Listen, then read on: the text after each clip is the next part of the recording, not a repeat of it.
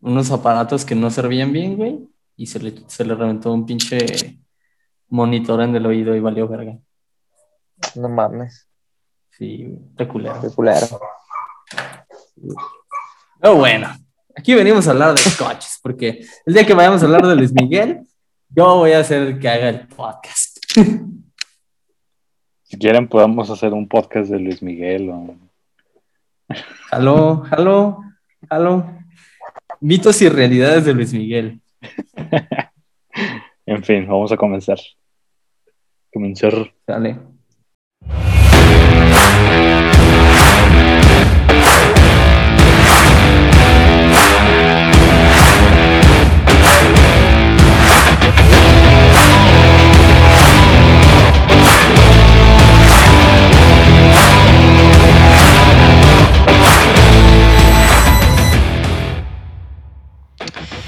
Buenas tardes y bienvenidos.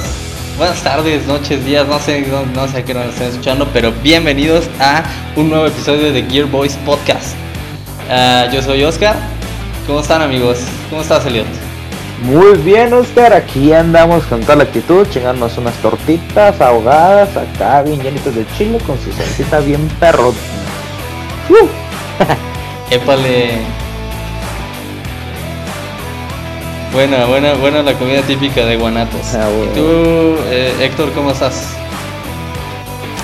Bien, bien, aquí al, al, al millón y subiendo. eh, El millón, viejo. Ya casi se nos hace de madrugada por problemas técnicos. Pero todo sea por tener su definición en H. Ah, Sí, perfecto. Este, esperemos que este, este episodio tenga muchísimo mejor audio que los anteriores. Nos disculpamos si, les ha molestado la baja calidad de días anteriores. No está en nosotros, la verdad hemos estado haciendo lo mejor que podemos para con los recursos que Sí, tenemos. que sepan que estamos trabajando. Sí, y, y esperemos que esta vez este, sea muchísimo mejor y más agradable para ustedes.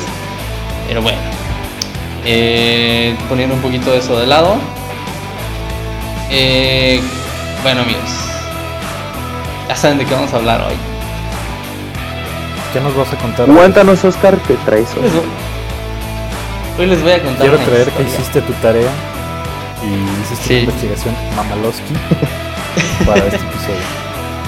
Pues fíjate que mucho fue así como que digas, que hay investigación mamalona, tal vez no tanto, pero mucho de, de esto, o sea, es algo que a mí, es, es un tema que a mí me ha hecho ruido siempre desde que estaba yo chiquito y, y ahorita que empecemos a platicar de ellos, seguramente a ustedes y a gente que nos escuche también les va a parecer muy familiar cosas de las que les voy a platicar, porque sí es un asunto súper normal, más común de lo que creemos. Hoy les voy a hablar de.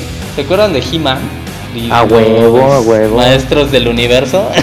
Ay, bueno, yo les voy a hablar de los maestros del de- engaño. Hoy les voy a hablar de los maestros del disfraz A perro. en la industria El automotriz. Scooby-Doo. El Scooby-Doo de los autos. Scooby-Doo de los autos. Así es. ¿Quién está detrás de la máscara? ¿Quién está detrás de ese emblema que está delante de tu coche? Cuéntale. De eso vamos a hablar ¿Quién hoy. está detrás de ese AVEO? Ok. Bueno, Entonces- pues arráncate mi Oscar.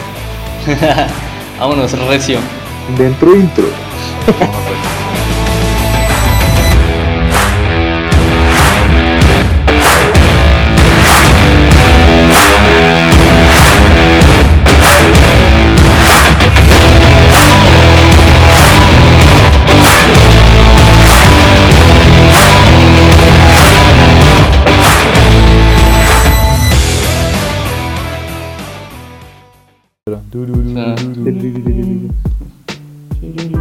No, ¿cómo va la pinche música? No me acuerdo, pero es, tú le metes un rock súper chido. Eh, es un roxicilla. Sí. Sin copyright, como sea. Ok. Bueno, pues dale mi Oscar. Cuando quieras. bueno, ah, les quiero hacer una pregunta para empezar. ¿No les ha pasado que ven un coche eh, y luego ven el mismo coche unas calles más adelante, pero tiene otra insignia? O sea, Sí. de otra marca. Sí. Sí, sí, sí, sí. Sí, ¿no? Ah, ¿Y desde cuándo han notado eso? Fíjate que yo creo la primera vez que noté eso fue por ahí del 2010, o sea, mm, 2011 más o menos, cuando eh, mis padres adquirieron eh, nuestro auto que poseemos hasta el día de hoy, que es un Chevrolet Aveo. Yo en ese entonces pues realmente no tenía mu- mucho conocimiento de, de autos, vaya. Entonces, pues veía, mi veía nuestro Chevrolet Aveo y de repente veía un Pontiac G5 exactamente igual, totalmente igual, solamente que con el, la marca Pontiac. Y es que, ah, caray. Es, Ajá. es un grandísimo ejemplo el que acabas de hacer. Así es. El Chevrolet Aveo, que nosotros conocemos, eh, del que se han vendido muchísimos más que los Pontiac, no era el G5, era el G3 el, el- el que se Oh, vendía así. cierto, cierto, el G3. Sí, también iba a decir eso. Ajá, cierto. Era el G3. Que aquí lo tuvimos en México como Pontiac, si no me equivoco, fue como de 2005 a 2007 por ahí, que es cuando desaparece Pontiac. Y de hecho, una de las razones por las que desaparece Pontiac, por las que desaparecen otras marcas, eh, sobre todo estadounidenses, es de lo que vamos a hablar en este episodio. Y es que ha existido durante años algo que podemos llamarle el rebranding. ¿Qué es esto? Hacemos un, hacemos un producto y le ponemos una marca. Pero a veces ese producto no se vende tan bien en, en un mercado. eh, porque la marca es desconocida, porque tal vez es nueva, porque no genera eh, esa, esa confianza en el consumidor. Y pues entonces hay que buscarle otra, otra marca que la coja y que y que le dé a ese producto pues, pues, pues las ventas que necesita ¿no? la empresa. Entonces, O sea, básicamente nos aplican el efecto placebo al pueblo. Prácticamente. en algún- de alguna forma, o sea, no nos están engañando, o sea, no nos están dando algo que, algo que, que no es lo que nos dicen. Sí. O sea, nos están dando un vehículo al final de cuentas, pero sí no, vaya, sí no tiene la marca, no es, no es, Bueno, es fíjate que fíjate que hay un perdón, eh, lo vi en un en un video de YouTube de un canal que se llama Cars Latino, no sé si lo ubiquen. Upa, Sí, sí, muy buena. Tiene un video ese vato que se llama Los siete peores Toyota de la historia. Se llama cabrón Toyota, peores en, un- en una sola frase. Pues ya va, sacando algunos con este pues detalles muy mínimos, ¿no? Que la RAV4 del año 2007 salió defectuosa de la suspensión. O sea, cositas, ¿no? Pero en el puesto número uno sí me sacó de onda porque menciona que el Cavalier de tercera generación, uno que está así como picudito, sí, sí, sí. que es, me parece, los 90 o principio de los 2000, no, no recuerdo bien, eh, salió en Japón como un Toyota, güey, el Cavalier. No mames. Fíjate, eso no- Entonces, el peor Toyota de, de la historia De la historia. no es un Toyota, es un Chevrolet. es un Chevrolet. No, y- Entonces, yo creo hay que ahí, varios yo creo que ahí sí, sí, yo creo que ahí sí, este, híjole, pues me atrevería a llamarlo casi casi que estafa, porque pues la gente va y compra un Toyota por la confiabilidad, ¿no? Sin saber que le están vendiendo un, un Cavalier, que es sinónimo de problemas. Sí. Bueno, ¿y, sa- y sabes por qué pasa esto? ¿Por qué, por qué venden esos coches bajo otra marca? O, sea, o- o por qué Toyota tomó la decisión de vender un Cavalier como Toyota? Porque seguramente no tenían ni el dinero ni el tiempo para desarrollar un vehículo que compitiera en ese Sí.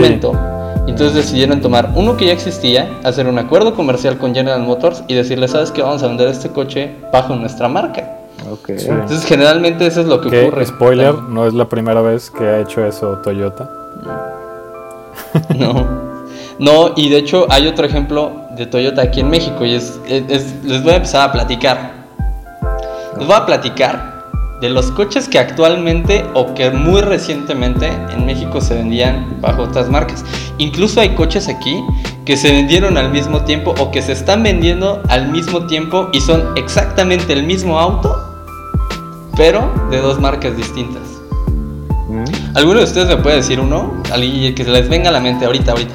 Ahorita, ahorita. Que sea- Yo, yo, yo. Eh, pues, a mí se me viene a la mente el Mazda 2 y el Yaris R. Claro que sí. Ah, sí. Con ese, justo es el primerito con el que quería empezar. Sí.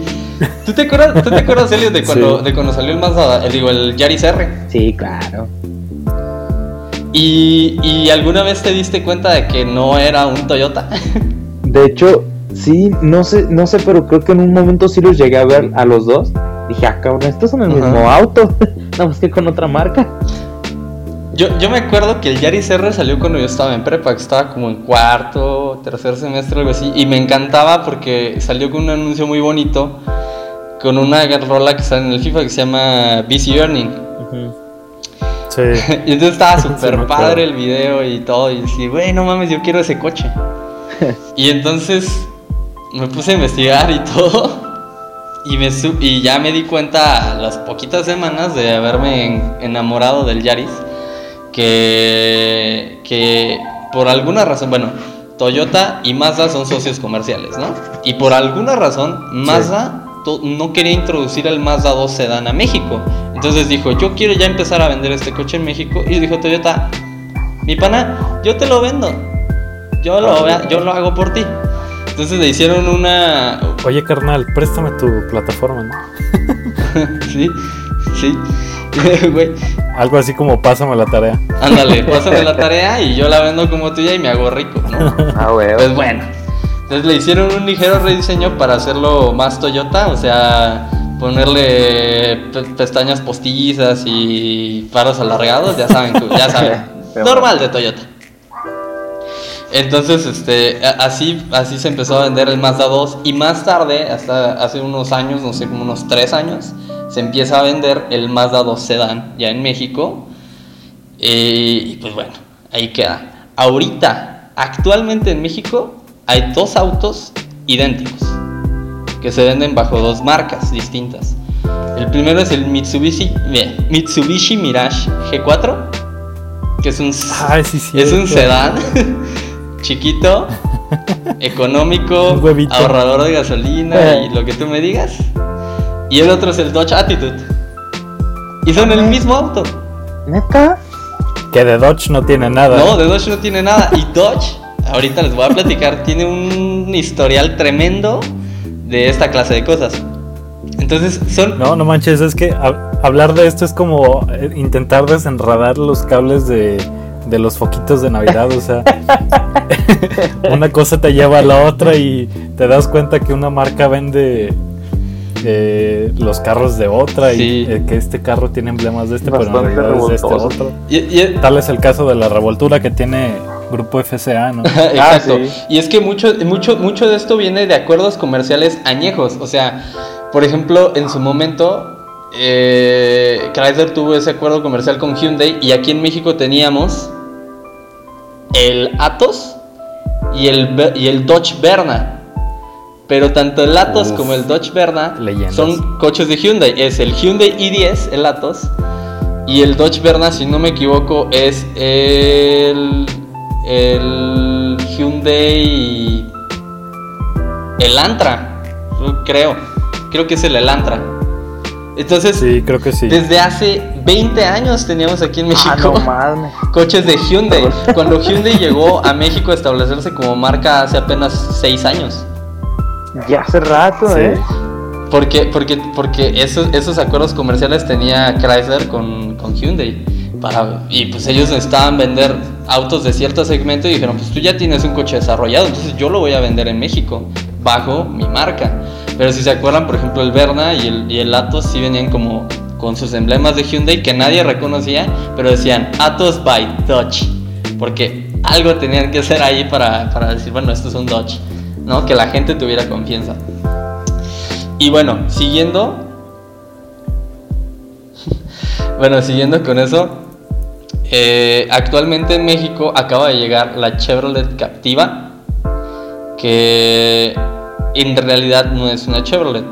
Y si ustedes van a la agencia y ven una Chevrolet Captiva, les dicen, ah, ¿sabes qué? Quiero una prueba de manejo, simplemente quiero subirme a la camioneta. Se van a notar que no está, no se parece en nada a ningún otro Chevrolet que esté ahí mismo en la agencia.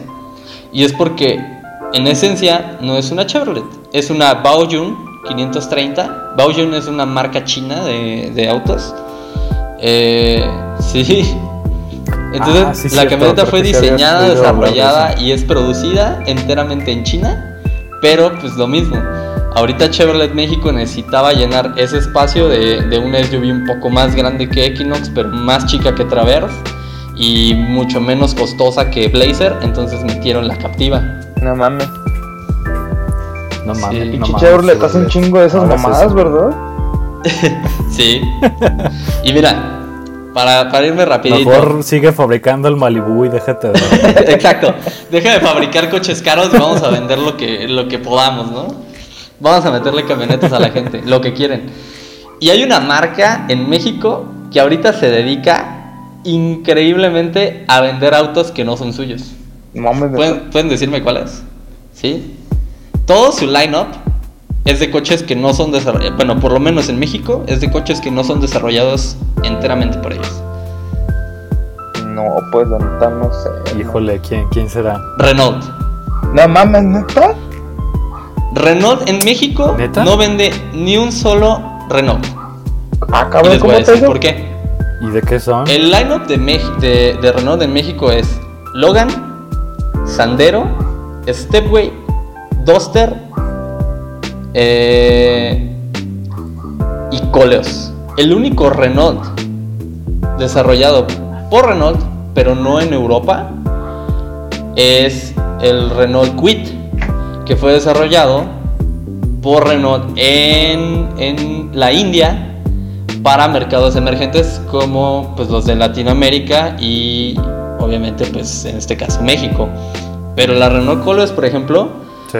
es básicamente una Nissan X-Trail porque tiene la misma plataforma y el mismo motor, simplemente pues obviamente es interior distinto, la carrocería es distinta, Sí. pero es básicamente la misma camioneta, traen el mismo motor de 2.5 litros, eh, todo, todo es igual. Y de los yo, demás... Yo había escuchado algo de, de ese convenio de entre Renault y Nissan. Sí, ese, ese- ese es un- esa es una sociedad que lleva muchísimos años y que ahora que ya se, ya Sí. se juntaron, ya, ya no es el grupo Renault Nissan, ahora es el grupo Renault Nissan Mitsubishi. Ya también es una... son compis. Ajá, ya todos son compas ahí. Y, y Renault lleva haciendo esto por años. ¿Por qué? Porque en México Renault no se estaba vendiendo. No sé si se acuerdan ustedes del Laguna, del Megane, del Clio. Todos esos Sí. eran autos de Renault europeos. Pero ninguno De hecho, tenía ahí hay las- una historia entre el entre el Platina y el esta Y el Clio. Clio. El Clio 3, bueno Clio, ¿no? Sí, el Clio. Son el mismo coche. Sí, sí, sí. Básicamente son el mismo coche, o sea, si los ven al lado uno del otro, nada más al platino le sobra la cajuela, pero es exactamente igual. Sí.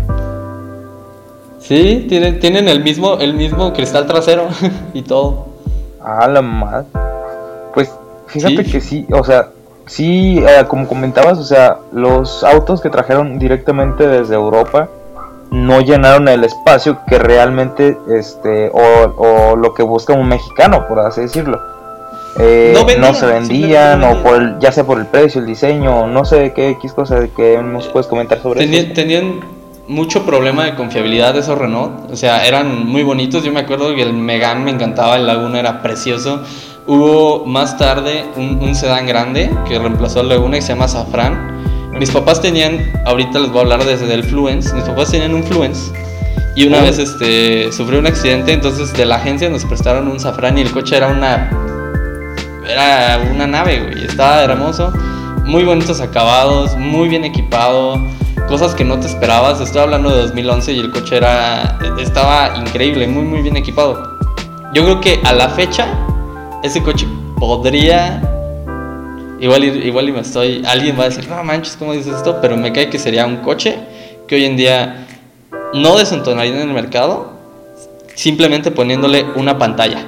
No mames. Una pantalla a color con Android Son- Auto y todo.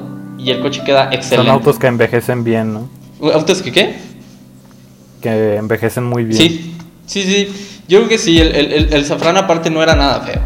Y, y, por ejemplo ahorita se vende en, en Europa el Renault Talisman, que es como, como el que suplió al, bueno, el, el- el heredero de esa, de esa, de esa gama de Renault, pues, de los sedanes grandes.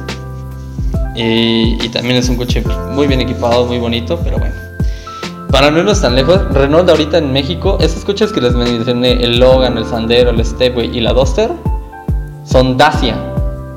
Dacia es la filial romana de Renault que se, que se nació con la intención de hacer coches para los mercados de Europa del Este, donde no estaban tan desarrollados ni en caminos ni económicamente como Europa eh, occidental.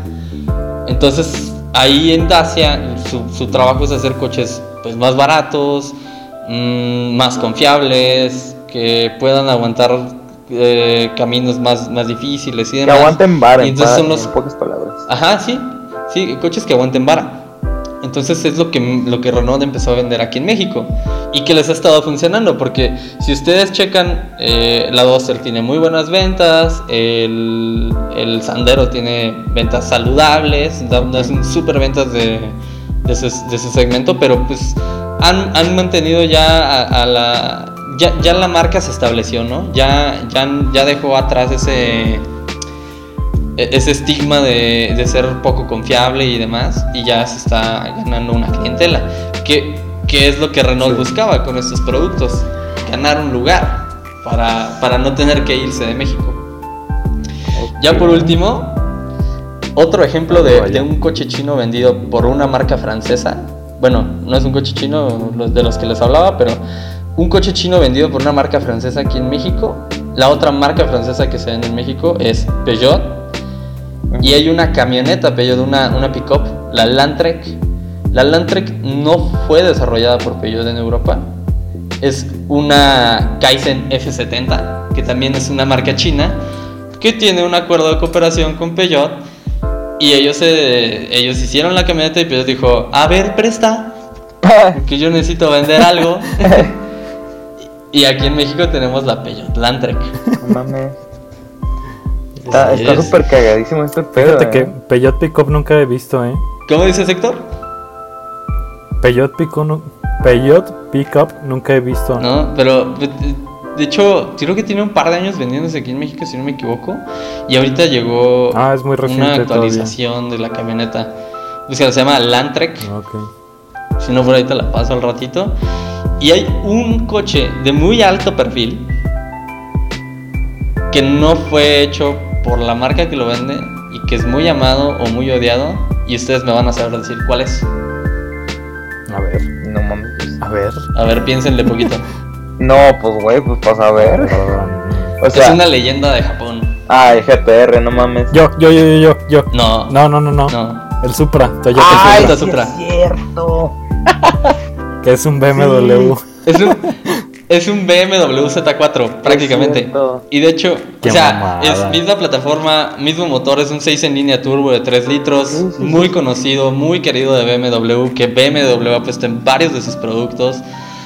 Eh, y curiosamente, el Supra tiene menos potencia que el Z4. El No, Z4 es al tiene revés, 340 caballos. ¿Así? Sí, güey. Sí, de hecho, este, bueno, a lo que me enteré yo es que este pusieron a los dos autos en un dinamómetro. El 4 este eh, tenía, bueno, ellos lo pusieron en el dinamo y marcó 380 caballos de fuerza, güey. O sea, es una diferencia bastante amplia a lo que ellos te dijeron desde la agencia a lo Es que es realmente. Y el Z4 sí marcaba los Es- 330, o sea, no eran 330 justos, eran 328, 320 y algo. Es una diferencia bastante grande. Muchísima diferencia, ¿eh? Bueno, yo, yo aquí tengo los datos oficiales, pues. Ahora sí como, Yo tengo otro. como diría, como diría nuestro querido presidente y como acaba de decir Héctor, yo tengo otros datos.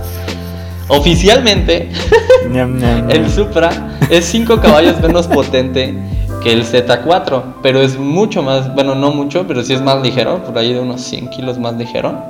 Porque el Z4 es un convertible y, y el Supra pues no, es, un, es un coupé. Pero sí, tan es un tan es hecho por BMW el Supra actualmente que cuando tú abres el, el cofre del, del Supra te encuentras con un montón de etiquetas, con un montón de cinchos ahí que tienen el, el logo de BM. Pero, ¿Tú qué opinas de eso? Sí, o o sea, ah, me encanta el Supra. Yo no tengo ningún problema con eso. bueno, es que es algo que platicaba la otra vez con, con un compa. De que no sé si han visto de esos videos que suben a, a Facebook de que abren su Audi, cualquier Audi, Sí. y tiene por ahí este como que emblemas de Volkswagen.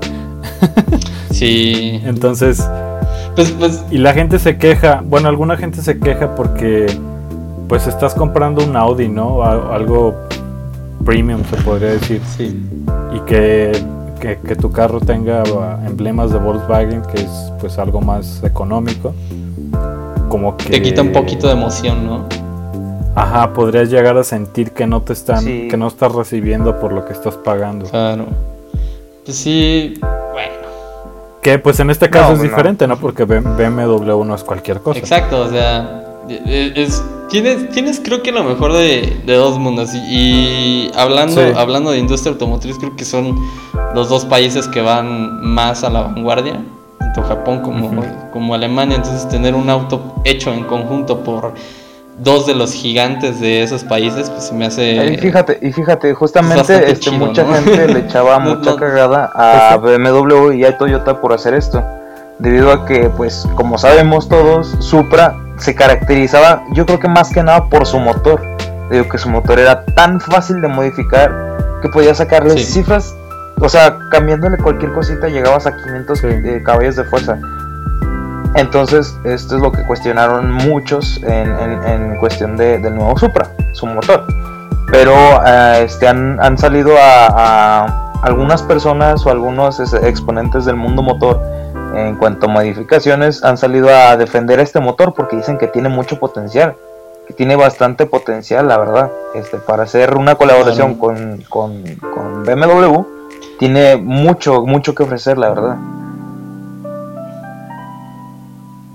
Pues decir, decir que es un mal motor es como, o, o bueno, que es un motor que no se puede modificar es como negar todas las Sí, preparaciones que hay de BMWs. O sea, estamos hablando desde el Serie 2 hasta el Serie 4, que son los Motor. coches que equipan este, este motor en alguna de sus versiones y todos son súper modificables y hay mucha gente que los prepara para Exacto. infinidad de cosas, desde drift a, a, a- a cuartos de milla y demás. O sea, es, es un motor increíble y pues qué chido que esté en un Supra, ¿no? Digo, ya, ya tendrá Toyota el dinero y sobre todo, o sea, el coche fue concebido así porque pues el Sí. mundo está en una crisis económica que- de la que no se habla mucho, pero pues sí, o sea, ahorita no hay tanto dinero como para ponerse a desarrollar coches eh, deportivos así nada más porque sí, Toyota lo sabe, porque pues ese no es un negocio ahorita. Y pues bueno, dijo, busco un aliado porque yo sé que la gente quiere un Supra y les voy a dar lo que quiero y nos dio lo que queríamos. Tal vez Ahí anótale Nissan GTR. Ya hace falta. quién sabe. Aprende Esperemos, de Toyota algo. esperemos que pronto. Ya, ya se cansaron de sacar ediciones especiales, ¿no? Como el 50 aniversario y todo. es que o sea, sí, ya- ya.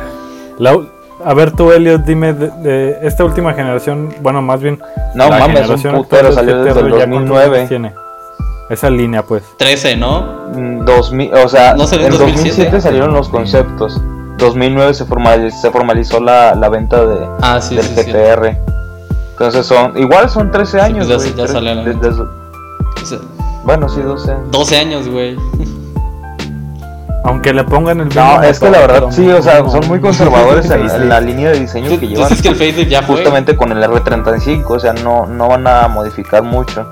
Sí. Ya sería hasta el R36 que pues sí modifiquen o cambien totalmente el concepto que tienen del auto. Pues sí. A ver qué nos traen. Espero, espero que se basen un poco en el No, y ahorita- R34, güey.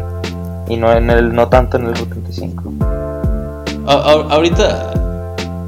Ahorita los esfuerzos, los esfuerzos se fueron al, Creo que es. Ah, sí, uf, al uf, Z, ¿no? O sea, ya Versa. un nuevo Z, entonces yo creo que yo creo que sí ya se van a, a abocar ahora sí a Esperemos al que sí. GTR. Esperemos que sí. Pues espero. sí. Pero bueno, continuando con esto, ustedes me dicen que desde niños ya se habían fijado, ¿no? Que, que había coches así. como, Simón. ¿Qué onda? ¿Por qué este es de esta marca y todo? ¿Sabes, ¿Sabes cuál fue el primero en el que yo me fijé? En el Seat Córdoba de Ah, primera sí, generación cierto. y el Volkswagen Derby. Sí, sí, son iguales.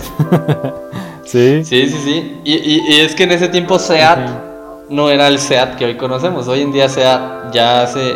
Que al final de cuentas, y es lo que hemos hablado en varios episodios, o sea, por ejemplo tenemos al León, al, al Golf y al Audi A3, y Sí. esencialmente son el mismo coche. Pero Sí. lo que ocurría en esos tiempos es que hasta el interior de los coches era el mismo, o sea, lo único que cambiaba era el emblema del volante. Sí. O sea, bien, bien diferente, sí, sí, sí, o sea, todo, pues, o sea, bueno, o sea, prácticamente igual. todo. ¿Y sa- sabes qué pasó? Bueno, ¿sabes qué creo yo Ujú. que pasó con Seat y Volkswagen? Ujú, Dime. Algo como lo que pasó con Mazda y Ford. No sé si sabían ustedes que antes Ford era dueña Sí, de, tenía participación en Mazda. de, de un cierto Mazda. porcentaje de Mazda. O sea, Mazda no era 100% independiente. Ujú. El único auto que siempre fue de Mazda Mazda Ah, no mames. fue el MX5, el Sí, Miata. yo supongo, eh. Y los RX, me imagino. Sí.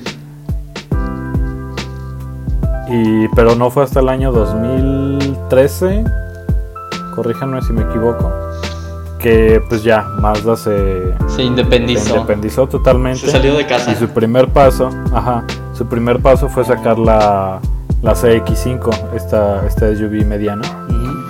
Ah, mira, de hecho, justamente ahorita que hablas de Mazda, este, a- acabo de ver un video no hace mucho, bueno, hoy justamente, de que posiblemente traigan de vuelta la serie RX. O sea, no mames, güey. Ajá, Uy. sí, ah, de hecho lo vi con- con el ¿no dios fue de los con el autos. dios de los autos. Y ya, este, pues justamente... Sí, también lo vi. Ah, Saludos a Perú. Ah, huevo. Entonces sí, este, o sea, está chido ese pedo, güey, porque, este, pues sí, o sea, depender totalmente de una compañía, pues está cabrón, güey, para, pues no poder hacer tus propios proyectos, todo ese pedo. Sí. Hubo, hubo modelos de Mazda como... Díjole, no me acuerdo ni de los nombres que tenía en Mazda. Ajá. Pero prácticamente, si Ford sacaba una Ranger Pickup, No mames. había una Ranger también, pero, Pero con emblemas de Mazda. Mazda, sí, sí. Había también una, había un Escape también. Se llamaba PT algo, ¿no? La Mazda, la, la pick Algo así, pinches nombres raros. También, este. Ah, no, pues, no me Mazda digas que el Mazda 3 3, Speed, este, eh, era por parte La también de Mazda Ford. CX7. Son motores Ford, güey. Antes del 2013, No mames. todos los motores de Mazda son Ford. Y te lo digo yo que, que, bueno, hace rato me preguntabas qué trabajo. Trabajo en un taller mecánico. Y han llegado Ford Escape. Y han llegado Mazda mames. CX7 y traen el motor. mismo pinche motor. Hasta en algunas partes de, no sé, de los calipers de las balatas, dice No mames. Fomoco, Ford Motor Company. cagado. O en así, en mangueras Sí, o en sí, cosas sí. Es así. que compartían mucho. En esos piezas. motores de Mazda son, son Ford, güey. Está cagado. Sí. De hecho, por, por ejemplo, una, una de las cositas más que se quedaron en Mazda, por ejemplo, si tú compras hoy un Mazda, eh, si te incluye un, un- un paquetito de herramientas. Y eso es algo que venía en los coches de Ford en ese tiempo que Ford era dueña de Mazda. Entonces, Ajá. eh, ajá, entonces ya Ford creo que ya dejó de hacerlo, pero a Mazda se le quedó esa costumbre, por lo menos aquí en México.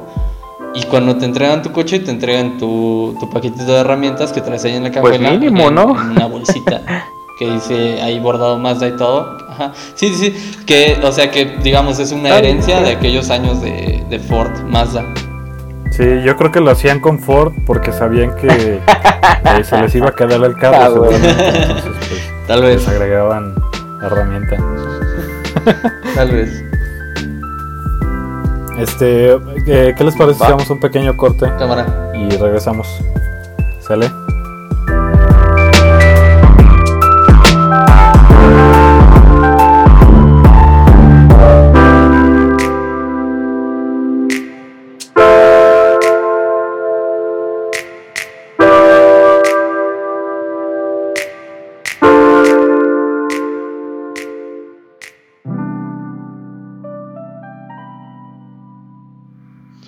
Y bueno, continuamos. Buena pausa. Entonces, les decía, aquí en México esto pues lleva años, ¿no? Y ustedes conocen a Opel. Opel, sí. Una, Opel, sí, es una, es- Opel es una marca alemana de coches que e- en su momento perteneció a General Motors. Ajá. General Motors, como sabemos, es dueña de Chevrolet, de Cadillac, de Oldsmobile, de Buick. Oldsmobile ya no existe hoy en día y ahorita les voy a decir por qué. móvil me acuerdo de Cutlass nada más. Ajá, el Cutlass y, y de otros y de otras marcas que existían en su momento como Saturn, eh, Pontiac, que era una gran marca y desapareció. Sí. Homer también fue de Eh, GM, ¿no? Homer también fue de General Motors, eh, obviamente GMC y, y otras tantas. Bueno, entonces en México se vendieron coches de Opel El Chevy.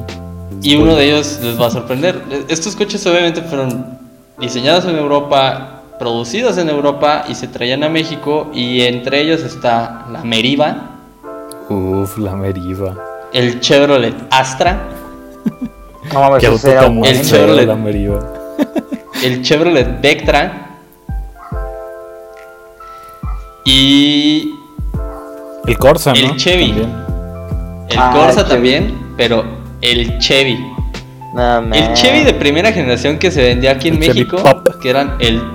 eh, no, antes del Pop estaba el Swing y el Joy. El Pop ya es mexicano y ahorita les voy a decir. Oh. Entonces, ajá, en 1994 mm, sale esta generación del Opel Corsa, que se producía en España. Y lo traen a México. Porque pues Chevrolet quería vender un coche pequeñito porque eran nuevos tiempos y todo. Entonces el, el, el Chevy, bueno, le renombran como el Chevy. Y, y empieza a tener muy buenas ventas. Porque era un estilo novedoso, porque el coche se sentía bien. O sea, para su tiempo era un coche bastante bueno. Sí.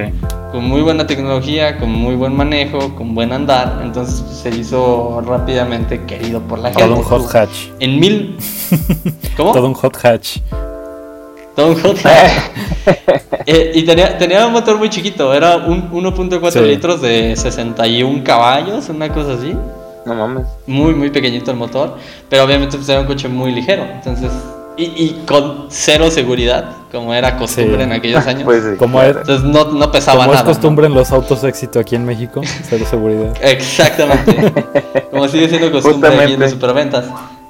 En 1996 se empieza a producir ya en México, en Ramos Arizpe, allá en Coahuila. Y para adecuarlo a, a- a las carreteras mexicanas y al consumidor mexicano se le pone un motor más grande, un 1.6 litros de poderosísimo, poderosísimos 77 caballos de fuerza. Y para ese año desplaza al Bocho como el auto más vendido en México. El. Volkswagen Sedán que llevaba décadas como el auto más vendido en México es desplazado por el Chevy. O sea, el Chevy fue un bocho killer. ¡Hala! Ajá, y fue un Bocho Killer. Y killer. aquí es cuando ya llega el Chevy Pop. Y bueno, para 1997 se presenta el Chevy Monza de cuatro puertas. Mismo motor, 1.6 litros, pero de 96 caballos. Y este ya fue desarrollado en Brasil para todo el mercado de Latinoamérica. Porque pues dieron, no manches, el Che- el Chevy es un La exitazo. neta, la neta, a mí sí me gustaba el Monza.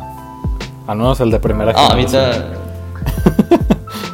No A era, mí- no era malo, fíjate. Se me no, hacía curioso. Yo de hecho tuve un accidente en uno de esos. sí, güey, chocamos. Chale. Sí se nota, ¿eh? no es cierto. F por ese Chevy Pero y sí. F por tu accidente. Y- Está muy F, como Y- dicen los chavos. Sí, sí, sí. Está muy Sí, está eso del accidente. Y sí, o sea, bueno, el, el Che- el Chevy tuvo sus versiones ahí especiales. Hubo una versión especial para el Mundial de 1998, del Mundial de Fútbol en Francia. Eh, obviamente el Chevy Pop, que se hizo súper popular, obviamente. Eh, y en el 99 se presenta la Chevy Pickup, que es la predecesora de lo que hoy conocemos como la Chevrolet Tornado. La Tornado, sí. Que, Ah. Uh, Ajá, era muy que se buena dice- Tornado. Que se dice que está, que está este, en vías de regresar al mercado.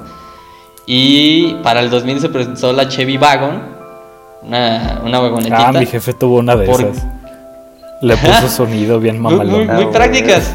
¿Y, sa- y saben por qué nació? Porque, No. porque Volkswagen se estaba comiendo el mercado con el Pointer. Ah, con la Pointer vagoneta, Ay, Con la Pointer, güey. Así es. Entonces, Chevrolet quería una parte del pastel y, y hicieron la Chevy Wagon para competir con el Pointer. Que por cierto, el Pointer que nosotros conocemos aquí, que se empezó a vender en México en el 98, ujú. Es el Pointer de tercera generación. El Pointer nace en 1980 en Brasil porque querían ya reemplazar el Bocho. Y querían que fuera un coche pues, más seguro y, y más, eh, más eficiente, más cómodo para la gente, pero que fuera barato. Que fue el Gol, ¿no? Y Se entonces fue Gol. desarrollado. Ajá, fue desarrollado en Brasil y se llama Gol. El Gol que Oh. nosotros conocemos es el Gol de quinta generación y el Pointer que conocimos es el Pointer de tercera generación. Es el Gol, perdón, de tercera generación. Hostia. Así es. Y, y, por ejemplo, siguiendo con esto de los de, de esos cambianombres, a, a Volkswagen le gusta cambiar los nombres de sus coches porque justamente este luego no se pueden vender aquí en México. Sí. Y, y eso empezó desde el Atlantic. ¿Qué es el Atlantic? Es el Jetta de primera generación. ¿Cómo les gusta Ah, y la Caribe, Volkswagen? Como habíamos dicho en, Caribita. en- en hace, en hace unos capítulos, en la Caribe es el Golf de primera generación, pero pues aquí no, ajá, se tenían miedo de que por esos nombres la gente no los identificara y le pusieron nombres más, más comunes o más que pudiéramos relacionar más. Y última, bueno, lo- lo- el nombre que han cambiado, que cambiaron o que tuvieron que cambiar más recientemente fue, ¿ustedes conocen a la, la Volkswagen Atlas? Me suena. Es sí, una pick-up, ¿no? Me suena, pero no, la verdad no me Ah, recuerdo. ¿Has visto, no, han visto una Atlas en México?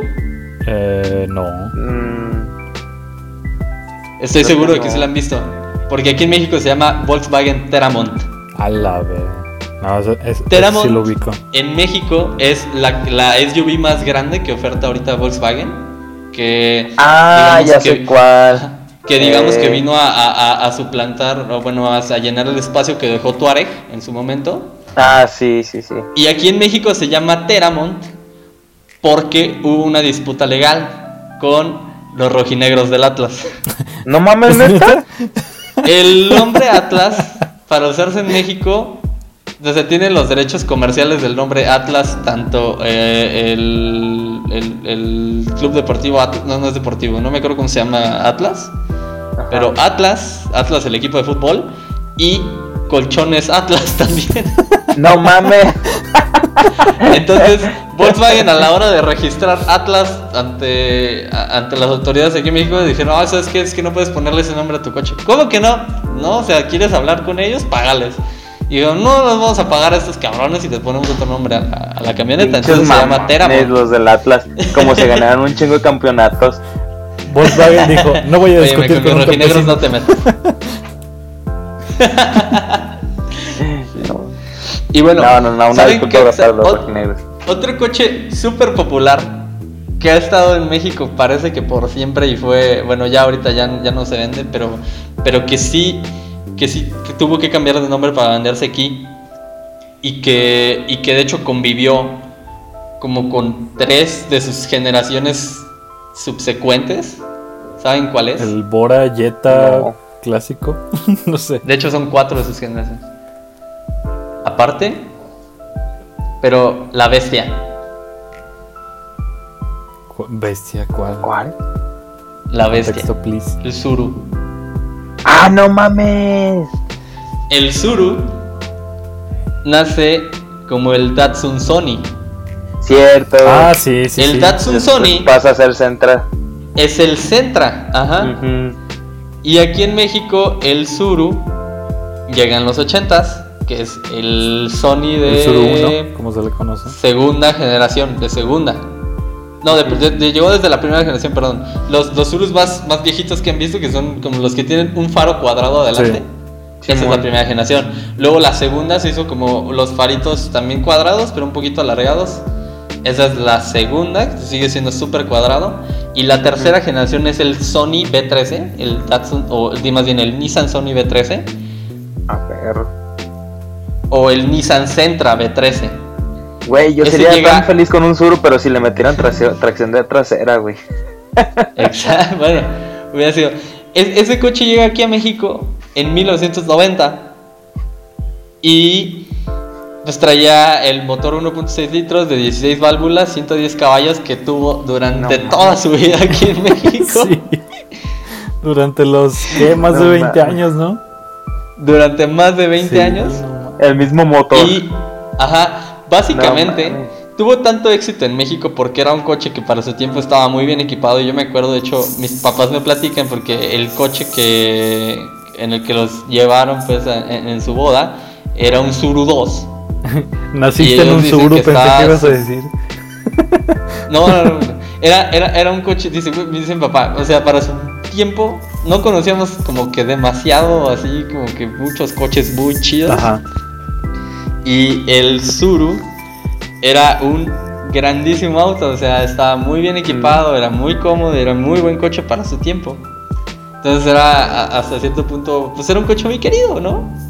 El Zuru era un gran Vaya. auto y fue tan, fue tan bueno que pues empezó a hacerle mucha confianza y muchos consumidores mexicanos lo compraron. Entonces, este, aquí en México como que, como que, digamos que el, el, el- el Sony llevaba una línea y de esa línea se desprendió el Zuru y el Sony siguió adelante y luego se introdujo aquí en México como el Sentra y continuó durante cuatro generaciones al lado del Zuru, o sea, su versión más vieja. Se vendió aquí en México durante como 20 años. No mames. Un buen rato. Ajá, y básicamente pues son el mismo auto, o sea, solo es uno más viejo y ya. Sí, sí, sí, sí, sí. Ajá, y pues bueno, eso eso es aquí en México. Eh, en el mundo han pasado también esta clase de cosas y, y tengo ejemplos ya bueno bueno te- te- tenemos más ejemplos ustedes conocen obviamente el Mazda MX5 Claro. Claro. pero conocen el Fiat 124 Spider Ah, No. sí. El Fiat 124 Spider. Bueno, Es- el eso Fiat está bien 124. gracioso, pero a ver, cuéntalo. Ajá. El Fiat, el, el- el- eh, bueno, Fiat tiene como, como esa tradición, ¿no? De auto italiano y tenían este, este, este convertible ligerito, muy bonito, pequeño y demás. Y, y hace unos años, unos 4 o 5 años, este, quisieron revivir este coche o, o ese estilo de auto. Y, y dijeron, hablaron con Mazda y dijeron, oye, ¿sabes qué? Este, A ver, presta. pues necesitamos que nos prestes el- tu tarea para venderla como nuestra. Ah, bueno. Porque queremos entrar a, a este negocio de los autos deportivos. Entonces Ah. Fiat empezó a vender el Fiat 124 Spider, que es básicamente un Mazda MX5 con un diseño pues atractivo, propio de Fiat. Eh, pero pues que no gozó de muy buenas ventas. y Pero ya, está, pues, está bien cagado eso porque cuando vi eso de que era pues el mismo auto, si tú como Fiat le pides prestada la tarea a una empresa de, de renombre como Mazda con su confiabilidad legendaria y todo eso, pues mínimo copiala toda, ¿no? Copiala toda y copiala bien. Pero lo que hizo Fiat fue pedirle plataformas, pedirle toda la estructura de, de Mazda, excepto el motor. El motor de ese auto es, sí es es. Fiat. Entonces, eh, todo estaba Le- le bien. pusieron Todo estaba bien hasta que Fiat metió mano. Le pusieron un multi-air, ¿no? Algo así se llama. Ajá. Pues le hubieran dejado el, el mismo del MX5. O sea, Ajá, sí, le, le metieron un motor turbo Sí. ahí que no era pues, como que lo mejor del mundo. entonces. y bueno, otro de estos casos, que, que es uno que es uno muy querido por, por la gente yo, y yo estoy seguro que a ustedes les encanta, el Subaru BRZ. uh, Es lo mismo que el Toyota GT86, que es lo mismo que el Scion FRS. Exacto. sí. ¿Qué tienes que decir al respecto, Elliot? Pues mira, justamente, pues sí, o sea, es, es una colaboración que tuvieron este tanto Toyota como Subaru y Scion, que es pues como sabemos Scion es una marca americana eh, y Toyota y Toyota y Subaru pues, son japonesas, tuvieron ahí unos movimientos de mano y todo este pedo. Y pues sí, sacaron esta generación y hasta el día de hoy este, sigue esta, esta, por así decirlo, colaboración entre Toyota y Subaru. Scion ya la dejó de fuera, pero a día de hoy el Subaru BRZ y el Toyota GT86 siguen a día de hoy a la venta. Y de hecho sacaron un nuevo modelo que está, uff, perrísimo. Está muy Sí, padre. está muy padre. De hecho, Al igual bueno, que hubo, Sci- ajá. De hecho, eh, hace no mucho eh, también hubo una cola- colaboración entre Mitsubishi y Subaru, que es cuando se nos dio los famosísimos Subaru WRX STI 22B y el Lancer Evo 8. O sea, hubo una colaboración, uff, no mames, pinches carrazos. Y bueno, solo, solo para terminar con lo del GT86, bueno, Scion dejó de venderlo porque Scion desapareció. Scion era, sí es una, es una marca estadounidense, pero digamos que es la filial estadounidense de Toyota y el objetivo de Scion era eh, vender coches que fueran atractivos para los jóvenes, para un, para un mercado de entre 18 y 28 años, 18 y 30. Ese, ese era su único propósito y solo se vendía en Estados Unidos. Y tenía coches, pues ahí medio curiositos, hay algunos cubos y así. Entonces, no tuvo mucho éxito, pero curiosamente en Estados Unidos, si no me equivoco, eh, pues se vendieron los tres autos de, de las tres marcas al mismo tiempo. Entonces fue un- algo ahí, una carnicería de ventas. y bueno, ya eh, les, voy a, les voy a platicar de dos autos más, nada más para terminar con esto. El Toyota IQ y el Aston Martin Signet también son el mismo coche. Toyota Ah, y Aston cabrón. Martin en una sola frase. Así es. E- Este coche se vendió entre 2011 y 2013 el Signet. Eh, es un coche chiquitito, como del tamaño de un, de un Smart. Es 3 metros de largo, traía un, un motor 4 cilindros en línea, 1.3 litros, 98 caballos. Y una caja manual de 6 velocidades. O sea, era, era, digamos, entretenido de manejar. Y Aston Martin buscó la ayuda de Toyota para vender este auto compacto porque necesitaba cumplir con unas regulaciones de emisiones eh, impuestas por la Unión Europea. Entonces necesitaba vender que, que- que sus autos este, cumplieran con esas, con esas regulaciones de emisiones y entonces empezaron a vender este coche de Toyota. Se le hizo un pequeño rediseño exterior y se vendió como Aston Martin durante tres años. no mames. Sí, y se vendía, lo más, lo más cabrón aquí es que se vendía en 40 mil euros cada coche. Más o menos, ¿Y el más o menos ahorita es un millón de pesos. ¿Qué crees? Lo del Toyota sí no lo, no lo investigué. No mames, Y yo, es que eh. estaría bien cagado, o sea, decir, no mames, pues voy a comprar un Aston Martin, cómprate el Toyota, te sale más barato y es la misma de madre. hecho, sí. No, bueno, el, el Aston venía obviamente con muchísimo mejor interior y todo. O sea, venía- era un Aston Martin tal cual. No era un Aston Martin bajo costo. Pero pues sí, imagínate pagar un millón de pesos por un cochecito más chiquito que un Matiz. No, hombre, Y, el, zafo. y, el, y este coche, y este coche del que les voy a hablar, bueno, son dos coches obviamente, que son esencialmente el mismo. El Enzo Ferrari Ah, no mames. y el Maserati MS12 son el mismo Ah, coche. Ah, sí, de eso sí sabía Cierto, yo. cierto, cierto. To- o sea, todos conocemos el, el, el Enzo. El Enzo es este coche espectacular de Ferrari que, Sí. que salió a la venta en 2003. 2002. 2002, ajá.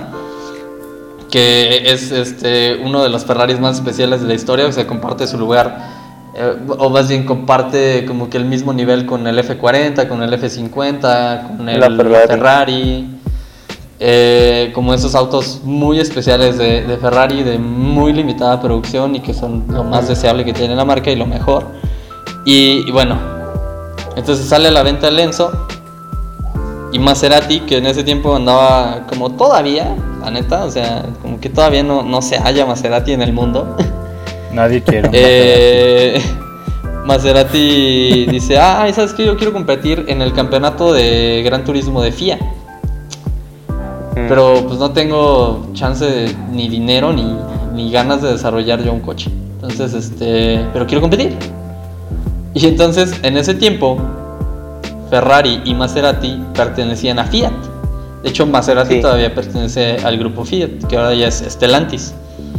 Y, y entonces dice, ah, ¿sabes qué? Este, pues ¿sabes qué? Ferrari, préstame la plataforma de Lenzo, préstame el motor de Lenzo y yo voy a hacer un coche que mide como 40 metros de largo y, y 20 de ancho. Y Una lancha. Porque, porque FIA me exige para, para, para poder competir en el campeonato de turismos que tengo que producir este, 25 coches de calle del, modelo que voy a usar en la, en la pista. Entonces, al final, de, eh, entre 2004 y 2006, se produjeron 60 coches, 5 de ellos nunca salieron a la venta, se quedaron con ellos en Maserati y pues los demás son versiones de, de, de pista. De turismo. Ok. Vaya, vaya, vaya, vaya. Vaya, vaya la papaya. Así, así el mundo automotor. Muy revoltoso, carnal, Ajá. pero pues Y- qué bello ya- es, la y- verdad. sí. A pesar y ya de nada más para terminar, ya nada más para terminar, les voy a decir por qué quebraron varias marcas como Oldsmobile, como Mercury, como mismo Pontiac, como Saturn.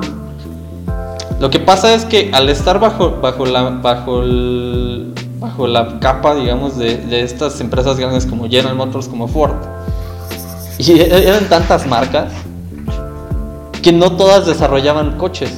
Entonces en su momento empezaron a vender los mismos coches bajo diferentes marcas, nada más con un cambiecito ahí en, en- en el diseño de las luces y todo. Y como todos vendían el mismo producto, sin prácticamente ninguna diferencia, pues el cliente prefería comprar el Chevrolet que era más barato que comprar, no sé, eh, el Oldsmobile que venía con asientos de piel, pero pues era prácticamente lo mismo, ¿no? Sí. Entonces por eso, cuando llega la crisis, desaparecen todas estas marcas, como repito, Mercury, incluso Lincoln por un momento titubeó bastante, estuvo a punto de desaparecer.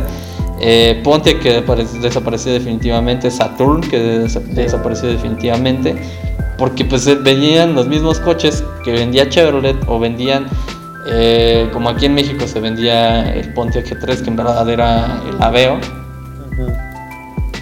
pues estas marcas murieron por eso, o sea, tenían exactamente los mismos autos con pequeñitos cambios. Sí. Y bueno, Ma, güey. creo que se está alargando mucho el, el Sí. episodio, así que es momento de despedirnos. Ah, Un gustazo, carnalitas. un gustazo. Pues muchas- estuvo muchas, gracias por- bastante, por, estuvo escucharme. bastante bueno el episodio, creo yo. Muy interesante, la verdad. Sí. Muy, muy, muy interesante. No se pierdan, la siguiente semana va a estar también igual de interesante el episodio. Y pues, Le toca presentar a Sí. Héctor su tarea. y pues como cada lunes aquí nos vamos a estar escuchando o viendo, no sé. Y Elliot, un gusto. Oscar, un placer. Un gusto, Héctor. Un gusto, Oscar. Un gusto, amigos. Chido. Pásensela bien. Nos vemos hasta la Eh. siguiente. Pórtense bien y conduzcan con cuidado. Conduzcan con cuidado, no tomen al volante. bueno, no tomen si van, a, si van a manejar. Y nos vemos la próxima semana. Chao, nos vemos. Bye. Chao.